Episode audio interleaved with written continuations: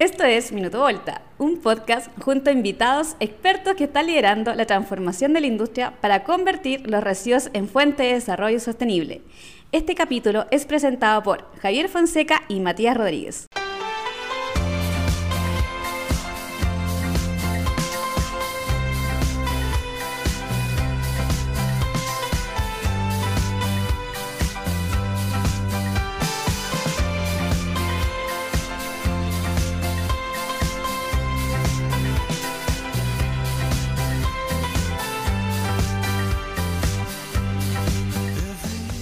Hola, hola, ¿cómo están todos? Bienvenidos al último capítulo de la temporada de Minuto Volta. Quien les habla, Javier Fonseca, les da la bienvenida. Y también les doy la bienvenida a mi compañero Matías Rodríguez. ¿Cómo estáis, Mati?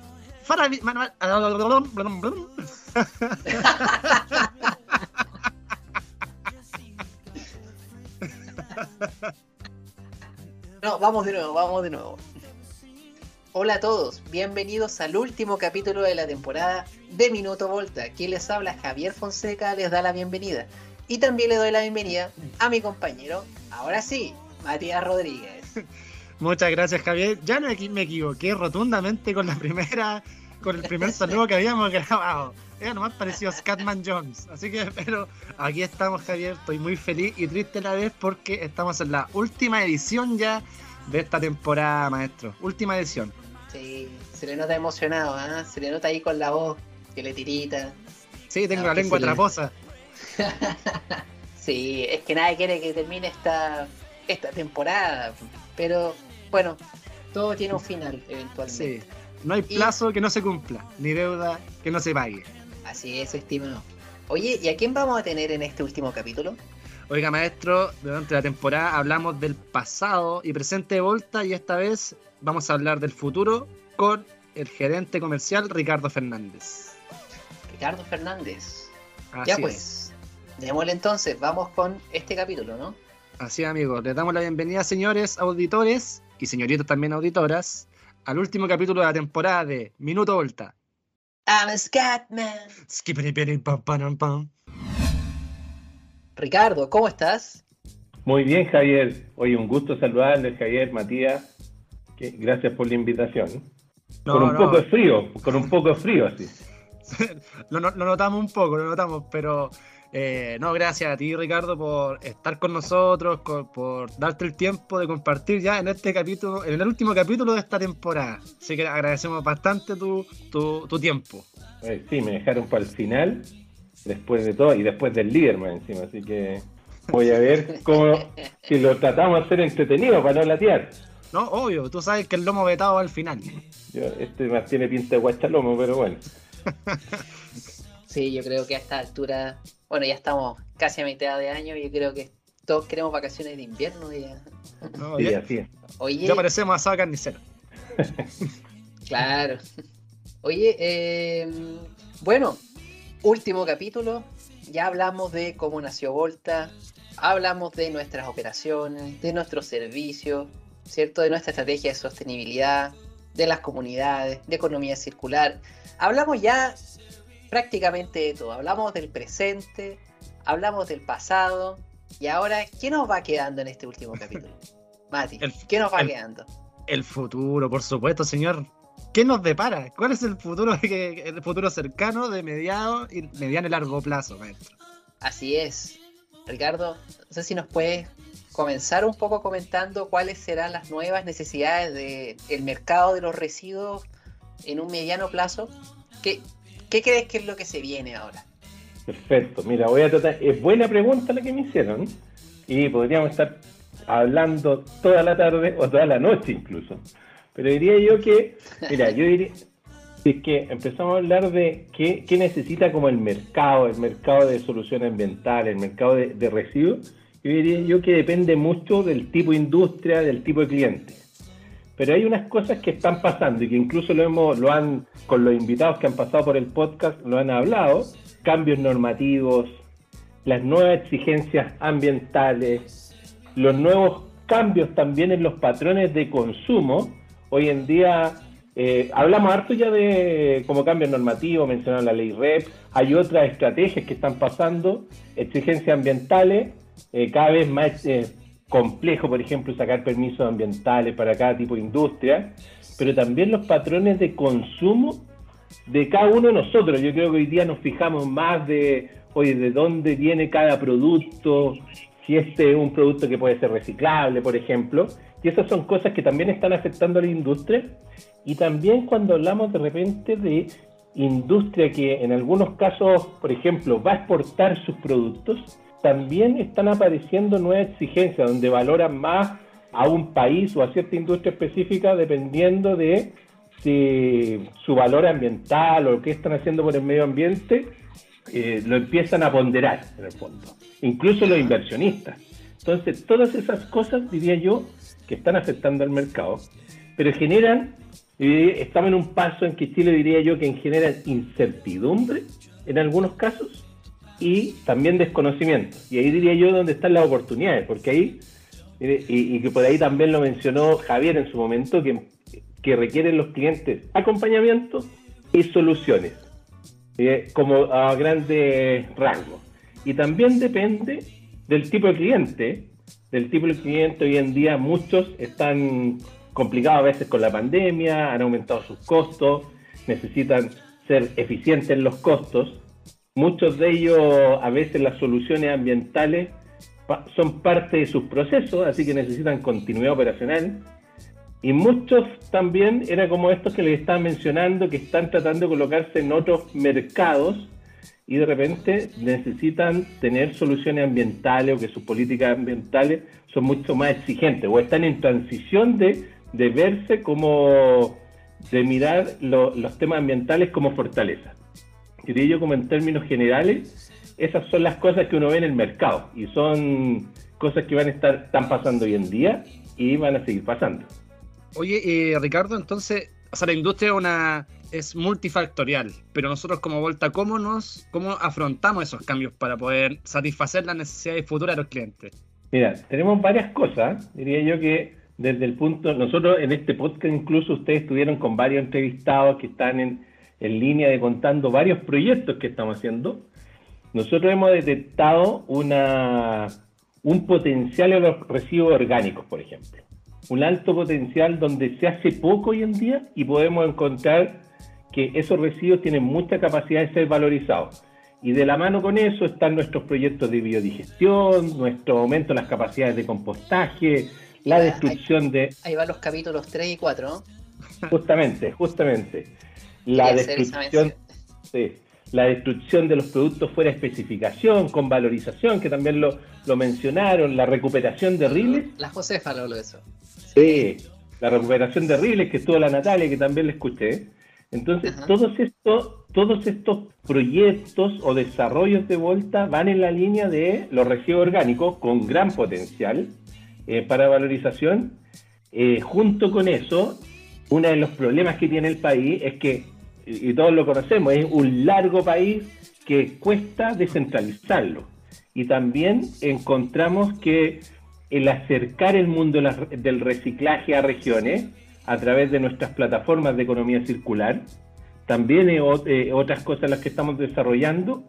Y ahí diría yo que estamos mostrando, y estoy mostrando, contando algunas de las cosas que estamos haciendo, pero estamos mostrando un vuelta circular. Un vuelta que se quiere acercar al, al mercado entregando soluciones circulares a todo tipo de clientes, la verdad, a todo tipo de clientes. Y es bien diverso, desde la gran industria hasta la industria de los eh, del retail, de los supermercados, de la industria de la energía, de la industria de la celulosa, todo. La verdad es que tenemos muchos clientes y queremos entregar soluciones para todos ellos.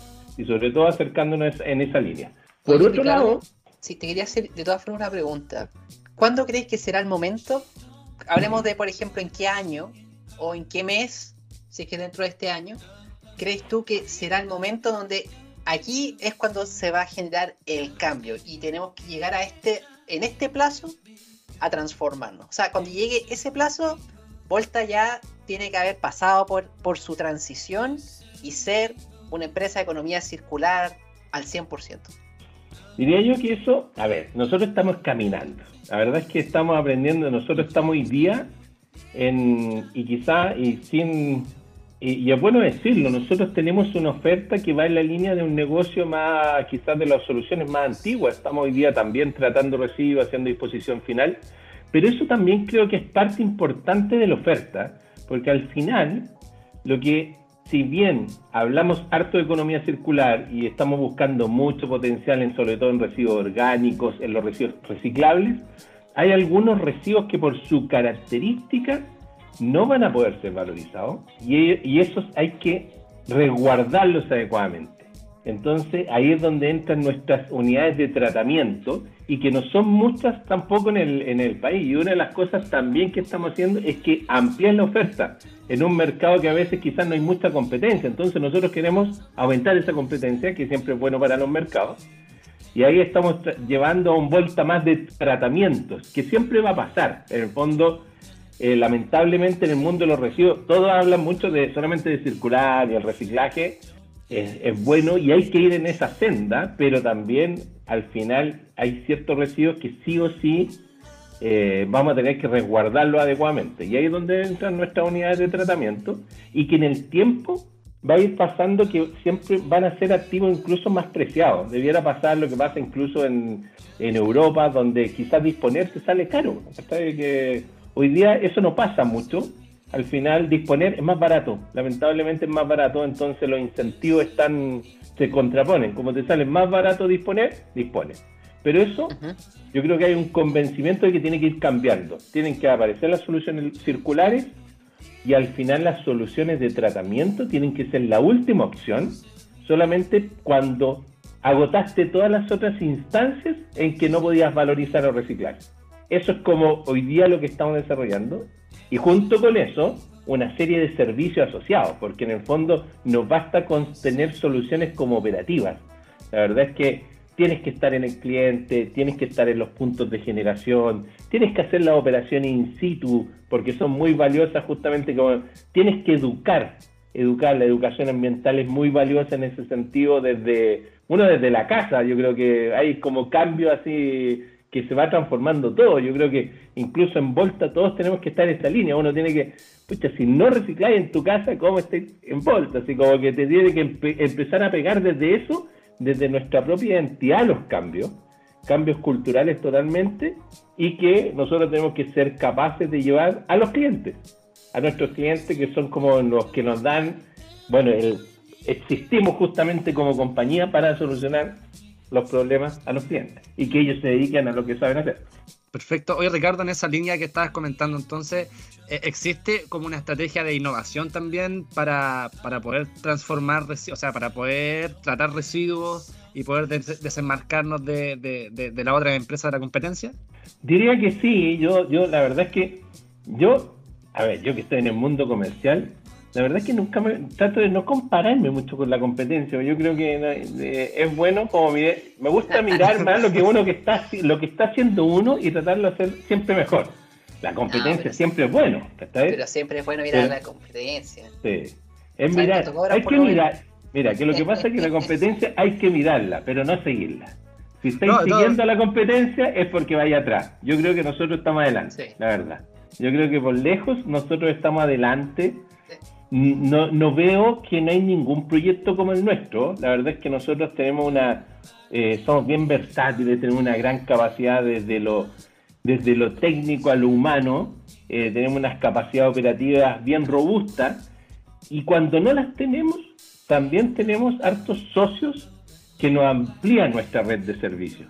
Y tener como esa versatilidad de hacer varias cosas, de entregar soluciones integrales a los clientes, yo creo que eso la verdad y hacerlas de verdad, en el fondo, ¿no? Eh, eh, y, llevarlos como un problema y tratar de solucionarlo, creo que es un factor diferenciador en nuestra oferta versus otros.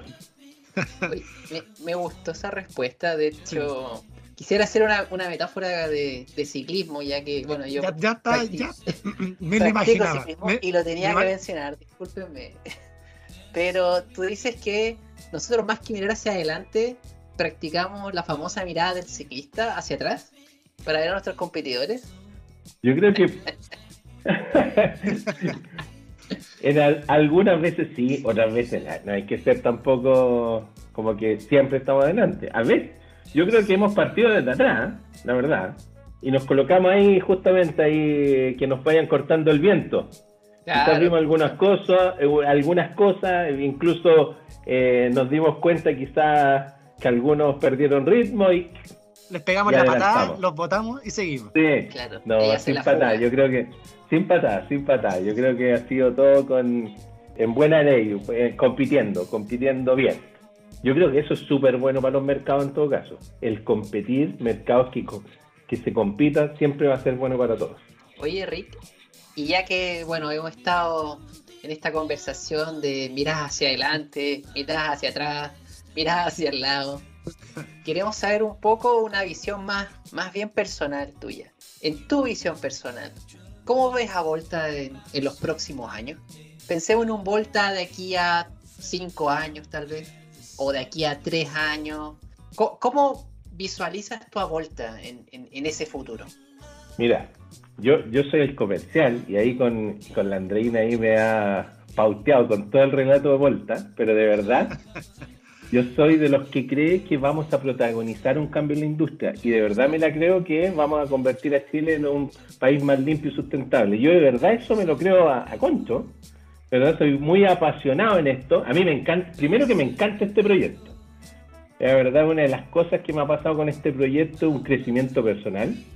Una, tiene unas ciertas virtudes que a los que tenemos quizás más experiencia, nos ha tocado pasar por otras organizaciones, el aprender haciendo en, este proyecto es, pero como que se potencia, porque acá se ve como, hay como una, como de repente una cultura incluso como de siempre estar atrasado, pero no el siempre estar atrasado porque está malo, sino que porque hacía algo y te gustó y de repente quedaste corto porque querías más, ¿sabes? Y eso a mí me, gusta, porque una vez me tocó, bueno, una de las personas que, que trabaja conmigo cuando me tocó reclutarlo, a Seba, me acuerdo. Seba había trabajado conmigo antes y yo le dije, necesito ayuda, necesito que eh, necesito controlar estos temas, necesito unos caminos, necesito armar esto, eh, lo que, como habíamos trabajado antes, eh, le pedí que me ayudara a armar eso. Y, me dijo, ya, ok, te puedo ayudar. Y le dije, ¿sabes que lleváis seis meses atrás? Eh, estaba entrando y ya partía con seis meses de atraso. Y luego lo que me pasó fue que me mostró un avance y me dijo, oh, y, me, y me, mostró otras cosas que eran como deseables.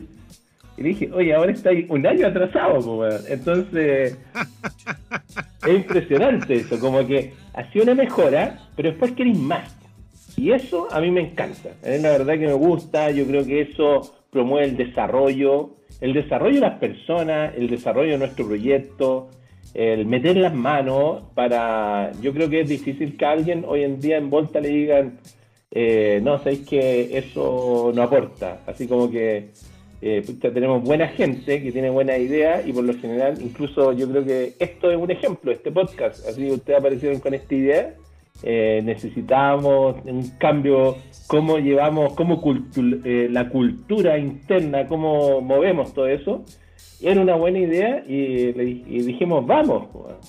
Entonces, eso diría yo que es un Volta que está creciendo, un Volta que está desarrollando, un Volta que está innovando un Volta que está mirando el futuro y quiere cambiar las cosas. Así que eso es lo que yo veo. Agradecemos, agradecemos, pero está, con el podcast estamos atrasados 15 años también. 15 años. yo pensaba que era nuevo. ¿eh? formato antiguo yo. era un formato antiguo. sí, ya, ya están hace tiempo.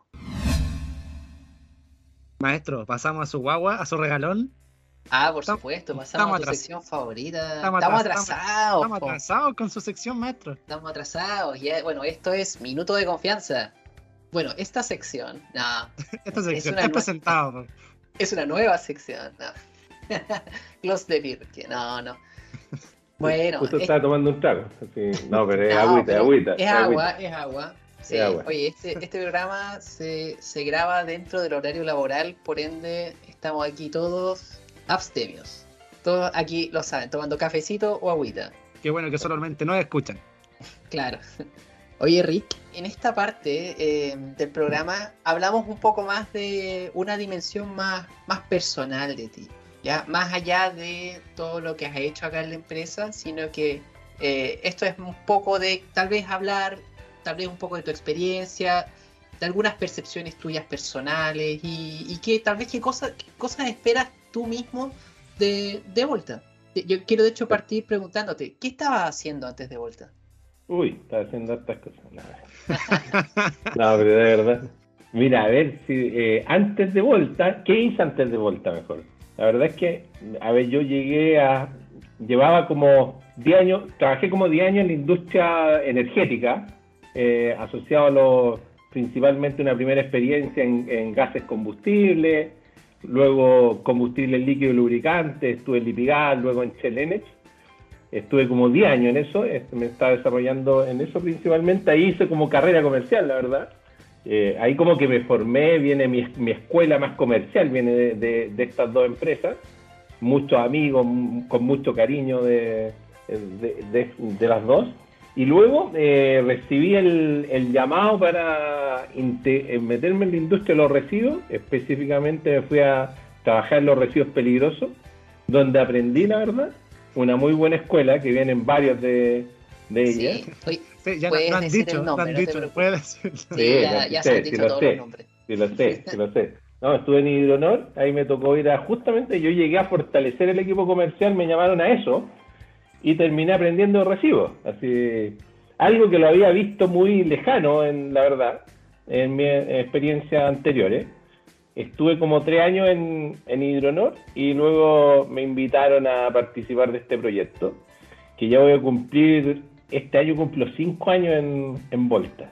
Va a ser mi segunda experiencia más larga eh, y, la verdad es que le tengo mucho cariño, al final es como eh, de verdad que me siento muy propio, así como que fuera mi proyecto, así también. Es como, yo creo que a varios eh, nos pasa que de los que, quizás de los que somos más, más antiguos en lo que es Volta como tal, porque efectivamente diría yo que antes habían diferentes culturas de las compañías que fuimos comprando y costó ir como construyendo esta cultura más Volta. Hoy día yo creo que se vive, la verdad. Quizás queda eh, de la cultura de las antiguas compañías no sé si es que la palabra es que queda poco, porque queda mucho el conocimiento, el saber hacerlo de, de, lo, de lo que hacía cada una de ellas, pero en términos cultural, de cómo somos, de, de nuestro estilo de trabajo, creo que eh, es algo nuevo, totalmente nuevo, lo que hoy día tenemos. Perfecto. Mira, yo antes de hacer la siguiente pregunta, me, me llamó la atención que trabajaste en Lipigas. Eh, ¿Pudiste conocer al perrito? La verdad es que no, el perrito era inalcanzable. Era un dios, pues, Estaba, era como era llegar al habría que al golpear a la, la, al Olimpo había que para conocer al perrito. Pero sí me quedé con el puro calor. Ahí, ¿A Gary Medel lo conociste? ¿Al Gary Medel? No, a Gary no. ya, ahora sí, tengo aquí en, en, mi, en mi libreta, en mi Icarito Volta, tengo dentro de mi antecedente que tú fuiste uno de los primeros que llegó. O sea, sé que llegaste hace cinco años a la empresa y eres de los pocos que quedan en esa camada de, los, de, las personas que iniciaron el proyecto. Entonces, la pregunta es, ¿cuál es la diferencia desde que ves en Volta, desde que llegaste, a cómo está en la actualidad? Uy, es que un, eh, hay muchas diferencias, partiendo de que, oye, si cuando llegamos, algunos eh, estábamos en unas oficinas chiquititas, nos tocaba incluso estar en las primeras reuniones, así todos metidos como en una sala de reunión, viendo diferentes temas. La verdad es que me acuerdo esos primeros días en los que llegué y impensado lo que nos hemos transformado hoy en día. ¿eh? La verdad es que teníamos, los primeros que llegamos, diría yo que teníamos como hartos problemas. Era como cómo tomábamos control de cada una de las compañías, eh, al principio era como un pupurrí de diferentes tipos de soluciones, cómo la llevamos a una oferta de valor que fuera integrada.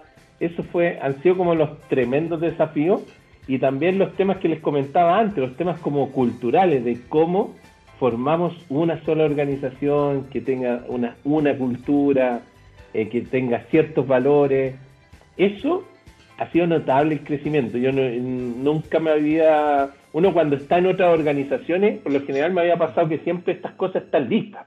¿okay? Tú llegás y te dicen, esto es, esta es la estrategia, eh, estos son nuestros valores, te dan todo, Entonces, y, y tu función es hacer esto. Y tú te contrataron para eso y hacemos esto. Pero acá tenías que empezar a discutir de todo, de todo. Así, ámbitos de. Me pasó, me metido mucho en temas a veces de personas, a veces de las operaciones, cosas que incluso estaban fuera de mi, de mi experiencia, que venía con una experiencia más comercial eh, y empezar a ver otras cosas.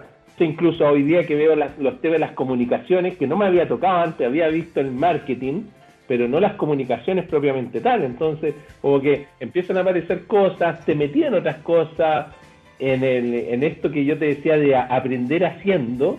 uno no se las sabe todas, pues entonces otra de las cosas geniales que encuentro que uno puede, tiene la oportunidad de trabajar con los mejores. Yo me meto harto en el proceso como de reclutamiento, me gusta traer o tener a las mejores personas o los mejores talentos en mi equipo. La verdad es que me, me gusta eso porque junto con eso voy trayendo talento, voy trayendo conocimiento, yo aprendo, trato de también transmitir lo que yo sé y creo que al final es un círculo virtuoso. Y también eso se hace a los lados también, hacia los lados, hacia arriba, hacia abajo, hacia todo. Es como un 360 de, de virtuosidad. Oye, Rick, ¿y qué es lo que más te gusta trabajar en Volta? La verdad es que una de las cosas que más disfruto eh, liderar equipos. La verdad que eso soy, yo creo que ustedes lo saben, a mí me gusta el trato con la gente, estar, ser un facilitador, tratar de motivar, que va incluso más de mis competencias quizás más duras, diría yo que eso como que lo disfruto bastante, el contacto con las personas, me gusta me gusta que tengamos operaciones en diferentes lados. justo vengo llegando de. Estaba en Ecobío, próxima semana voy a Comaule, me gusta ir a las operaciones, tratar de meterme en las operaciones, me gusta ir a clientes, yo creo que eso como que lo disfruto bastante.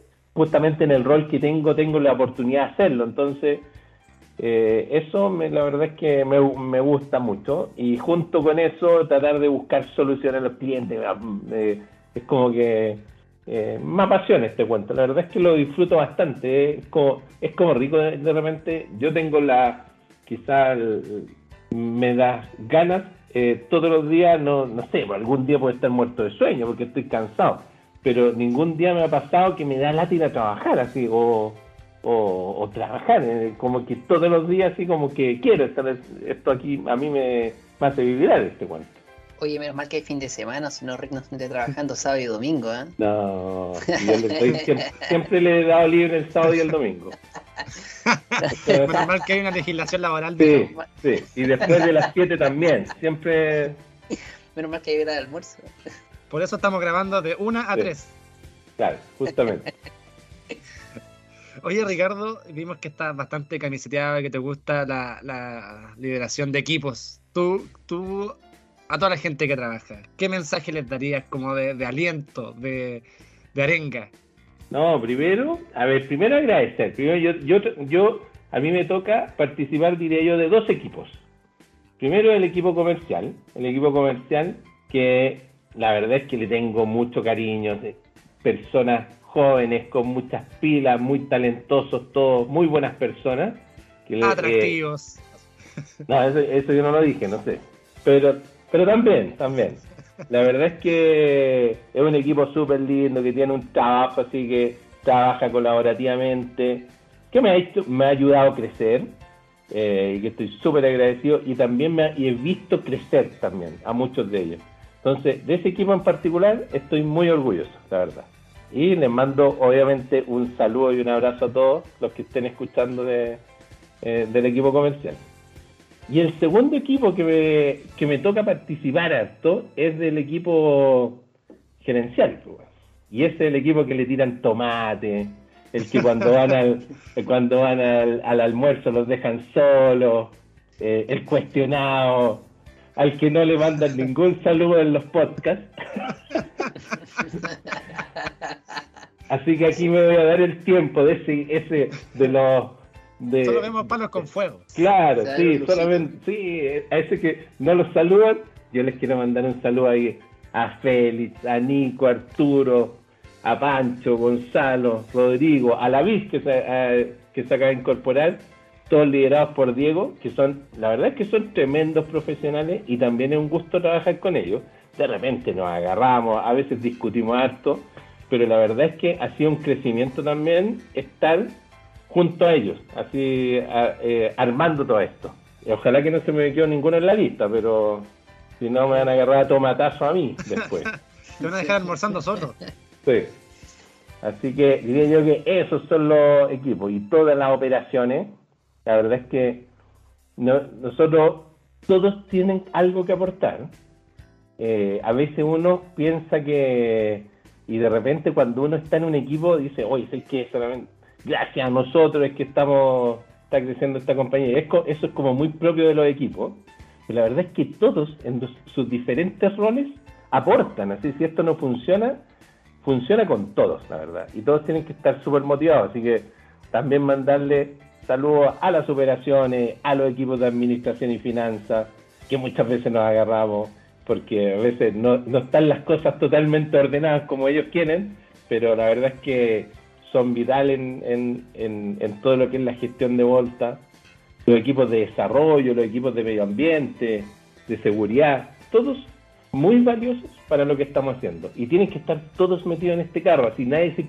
La verdad es que aquí hay espacio para que todos se suban al, al carro.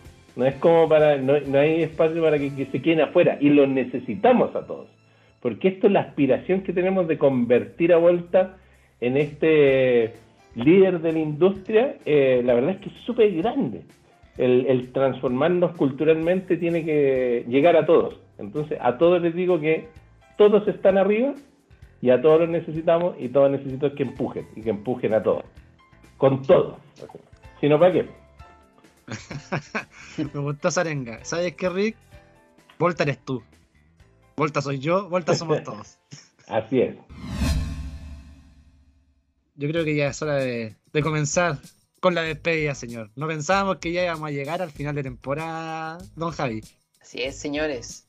Bueno, muchas gracias. Muchas gracias, Rick, por venir. Por favor, síganos en Spotify. La temporada se termina, sin embargo, los, capítulos, quedan. Así que. Pero antes, que te voy a interrumpir, Javier. Antes de que termine, quería felicitarlos a ustedes tres. Andreina, Matías, Javier. Oye, yo creo que han hecho tremendo trabajo. La verdad es que esto, a mí cuando me lo, a mí en su momento me lo contaron, lo encontré súper buena idea. ¿eh? Que hayan empujado para concretarlo. La verdad es que pucha, se han sacado un 7, un 10, no sé qué escala, un 200%. Así, pero lo han hecho tremendo, ha sido entretenido, creo que eh, no hemos tomado ciertas libertades que de repente es súper bueno en las comunicaciones. La verdad es que yo estoy bien orgulloso de... Yo estaba en el equipo de revisión de esto y la verdad es que ya el sentirme parte me sentía bien orgulloso y la verdad es que eh, de verdad que los aplaudo, los felicito y ojalá que ojalá que no se quede en esto y que podamos hacer una segunda temporada. No sé si van a salir después con otro formato, nos van a sorprender, pero de verdad, felicitaciones por lo que han hecho. La verdad es que ha sido un tremendo trabajo y yo creo que yo me toca transmitir estas felicitaciones, pero yo creo que muchos lo piensan en, la compañía y de verdad que ha sido muy bueno. Así que felicitaciones. Agradecemos, ah, agradecemos. De verdad, estamos bastante agradecidos porque no ha sido, no ha sido fácil poder impulsar el, tema. O sea, solamente se ve el producto final, pero ha costado. Ha costado sacarlo, pero, pero aquí estamos con Javier. Así que los agradecimientos se los pueden hacer llegar a jfonseca.blt.cl, mrodríguez.blt.cl también. ¿eh? Por supuesto, y ahora Andreina va a pasar con la gorra, por supuesto, el lunes, por favor. Sí, no somos grandes artistas, tampoco queremos ser menos. Aceptan dulces también. También. Aporte sugerido, no, Alimentos no perecibles también nos pueden hacer llegar a. claro, Américo Vespucci 800. Eso sería, señores. Y de nuevo agradecemos, Ricardo, tu, que, que, esté acá con nosotros, el aportar, el empujar también y el aprobar también el tema. Y agradecemos también tu valioso tiempo para poder conversar con nosotros sobre este tema también, que como dijo Javier, ya habíamos hablado del pasado, presente, pero también nos tocaba hablar del futuro. Un gusto, un gusto. La verdad es que eh, me sentí muy bien aquí en, Minuto Volta. Así que muchas pues, gracias por la invitación. gracias a ti, porque Volta eres tú también. somos todos, somos todos. Antes de cerrar este capítulo, vengo yo a tomar un momento al micrófono. Por si no me habían escuchado antes, yo soy Andreina Tejero y encuentro muy apropiado que al cierre de esta primera gran temporada de Minuto Volta tengamos un segundo minuto de confianza con nuestros presentadores para que ellos mismos nos digan qué sintieron. Así, Javi, Mati, cómo cada uno de ustedes vivió este proyecto que hoy termina con su décimo capítulo. Adelante, Javi. Gracias, Andreina. Bueno, primero que todo quiero partir dándoles las gracias a ustedes. Yo los quiero mucho, ustedes chiquillos, de verdad. Eh, creo que no, no hay mejor equipo con el que pude haber, no sé, llevado eh, o hecho esta cuestión. O sea, yo creo que, que, son los mejores compañeros que uno puede tener para este tipo de proyectos. Estoy muy contento en verdad de, de no sé, haber hecho esto con ustedes. Nosotros llevamos harto tiempo en esto. No solamente desde que empezó Minuto Volta, nosotros empezamos desde, desde antes, por lo menos seis meses antes. Fue una idea de pandemia y supimos agregarle valor. Y eso, eso la verdad me tiene súper orgulloso, súper contento. También quiero darle las gracias, bueno, tengo que darle las gracias a Volta por habernos dado esta oportunidad.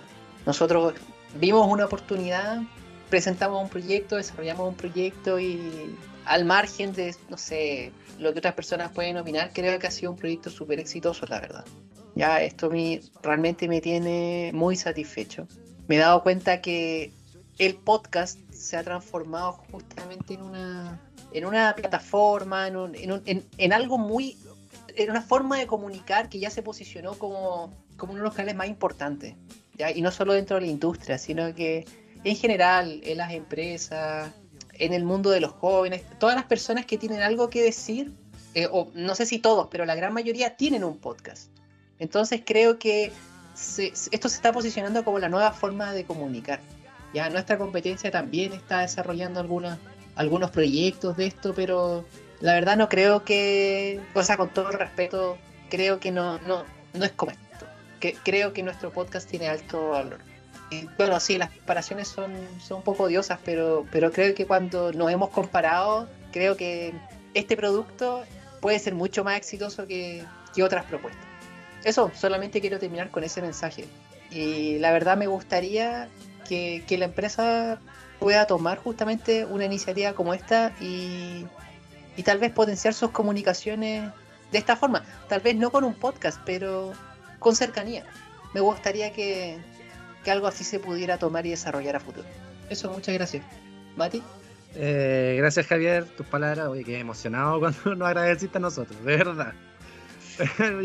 bueno, yo tengo algo un poquito más preparado, pero igual tengo otras cosas que tengo que comentar antes de lo que había preparado eh, previamente. O sea, lo primero, siempre agradecer a ustedes por confiar en la idea, ser partícipe, impulsarla y por llevarla a cabo. O sea, yo creo que estamos bastante contentos nosotros tres de lo que de, la idea que nació, de cómo la llevamos y cómo la pudimos ejecutar. Pero también igual me gustaría agradecer a otras personas que sí nos apoyaron antes de que esto saliera al aire. Me gustaría agradecerle a, mi, amigo Felipe Rojas, que él fue la primera persona que nos apoyó eh, participando en el piloto de, de, Minuto Volta. Entonces yo me quiero agradecer bastante a él. También a Caro Cancino, que ella, mucha gente no cree que es la voz que dice, esto fue Minuto Volta. Para que sepan, es Caro Cancino. Y, por supuesto, a los auditores y a nuestros compañeros de vuelta que fueron, bueno, que son las personas que nos están dando su apoyo y que nos escuchan a diario, y que en las plantas o, cuando nos vemos eh, presencialmente eh, nos, dicen, oye, qué bueno, lo escuché y eso para nosotros es bastante eh, gratificante. O sea, también como una reflexión, yo creo que ahora yo pasé, o sea, por lo menos a una manera muy personal, yo pasé de ser un ignorante de lo que hace Volta a ser, bueno, sigo siendo un ignorante, pero ya por lo menos ya sé de las cosas que hace Volta. Y por supuesto, si ustedes quieren seguir escuchándonos, tienen que depositar una cuenta root que vamos a dejar en sus correos. No es una eh, eh, eh, que está auspiciado por Carol Dance. Carol Dance nos va a hacer la recolección de estos dineros y después nosotros vamos a poder seguir haciendo Minuto Volta en- en- dentro del futuro. En Miami, vamos a estar en Miami. Por supuesto, maestro. Vestidos con un ambo y una chaqueta apretada. Pero también ahora gel, que... y con gel en la cabeza. Sí, gel y caspa. Entonces, pero ahora para, para cerrar yo eh, me gustaría decir, Minuto Volta nació como una idea para comunicar.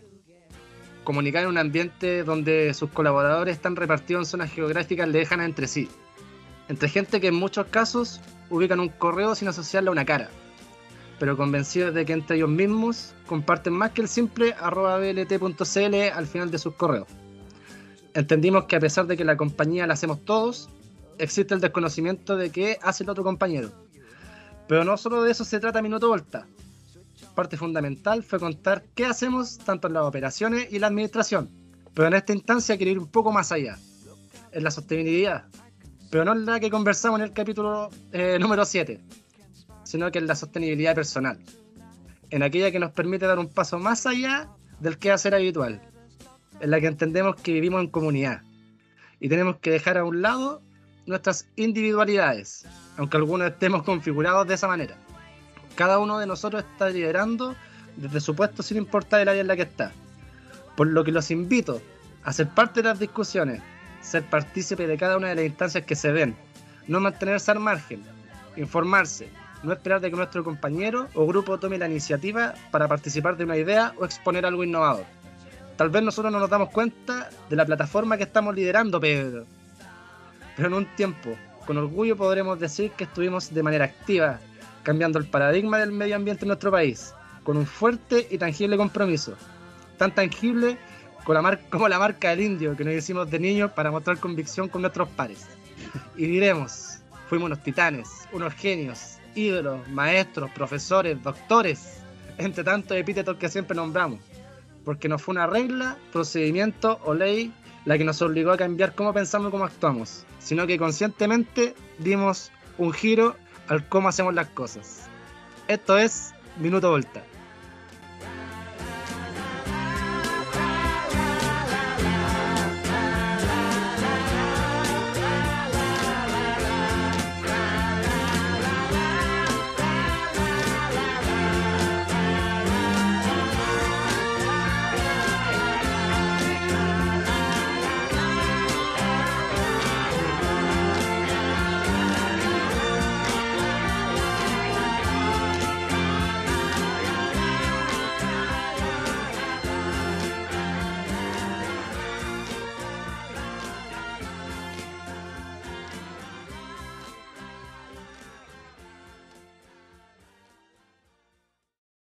Desde los estudios de grabación de Vespucio 0800, esto fue Minuto Volta, una producción original hecha por y para los colaboradores de Volta.